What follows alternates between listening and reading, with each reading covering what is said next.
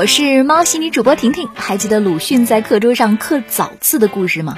有网友通过地图软件发现，从鲁迅故居到三味书屋只有三十米距离，步行一分钟就能够到，随即引发网友讨论。有人感叹，这样的通勤时间确实让今天的人们羡慕。联想到此前学过的课文中，鲁迅为了提高自己不迟到，还刻了个早字。有网友表示费解：鲁迅他家离三味书屋这么近，上学还迟到？看你说的。书离你只有一米，你也没有看呢。在鲁迅的记忆里，这段上学的路程有半里。不过需要注意的是，当年的半里和今天的半里并不相同。一般来说，清代一里呢，大概是今天的不到六百米，而民国时期一里等于五百米。按照民国标准计算，鲁迅所说的半里，也就是今天的二百五十米。但其实人们对于数字的记忆往往并不准确，尤其是考虑到鲁迅当年在三味书屋学习时还是个十几岁的孩子。如今可以通过地图软件精确地测量出鲁迅上学的路程。他要从自己的卧室到三味书屋，大概是一百九十米远，走路呢则要三分钟。虽然也没有比三十米远多少，不过大家别忘了，当年鲁迅早上还要给父亲去抓药。对于一个十几岁的孩子来说，每天这样奔波，偶有迟到，其实也是情有可原的。高考结束了。考生们放松的方式多种多样，睡觉、旅游、享受美食是不少考生的选择。但是，你见过班主任带全班学生到网吧通宵打游戏的吗？六月九号，在山西宿州，高考结束后，高三班主任兰老师包下了网吧，带全班学生通宵打游戏。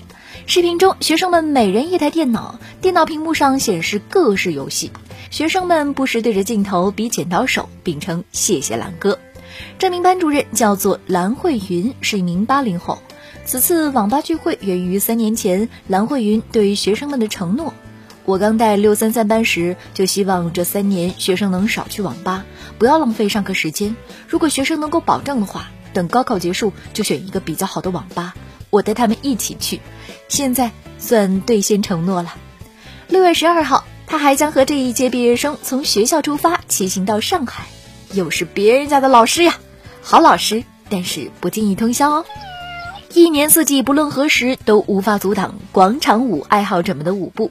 最近，吉林五十多位广场舞大爷大妈在跳舞饱受蚊虫叮咬后，竟然想出了这样一个应对方式。事情是这样的：据了解，这群广场舞爱好者因为不想打扰居民，将跳舞地点设在了远离居民区的地方。每年夏天，大家都会遭受蚊虫的叮咬。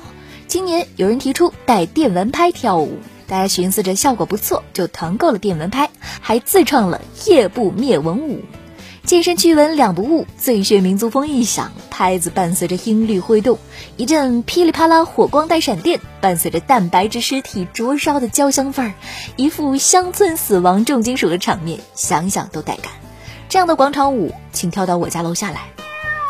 近日，日本熊本县政府向东京奥组委提出申请，希望让著名卡通形象熊本熊参与火炬传递，但遭到东京奥运会组委会委婉拒绝。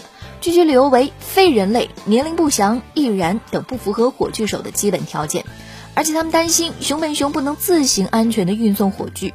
此外，冬奥组委会表示，熊本熊经常与商业利益挂钩，故形象不合适。熊本县政府则认为，虽然熊本熊有合作贩卖的商品，但是本身并没有跟商业有关的销售行为，仅仅是为了熊本县的利益而活动。熊本县国际运动大会促进会认为，熊本熊是熊本的象征，也是熊本地震后复兴的最强助手。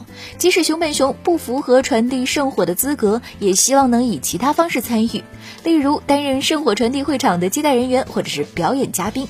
这理由真的是有点无力反驳。近日，美国国家航空航天局公布了一项新计划，个人可以到国际空间站旅游，游客将会乘载美国的航天飞船前往空间站。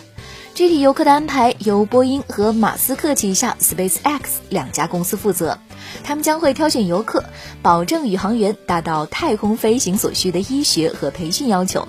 在运送方面，SpaceX 将会利用自己的 Dragon 宇航飞船，波音将会打造名为 Starliner 的飞船。NASA 表示，每年将安排最多两次短期的私人宇航员服务。每人费用大约人民币四亿元，在空间站里每天的花费另计约为二十四万元。旅游期限最多三十天，首次出发日期最早为二零二零年，每年进行两次飞行，好酷好秀，但与我无关。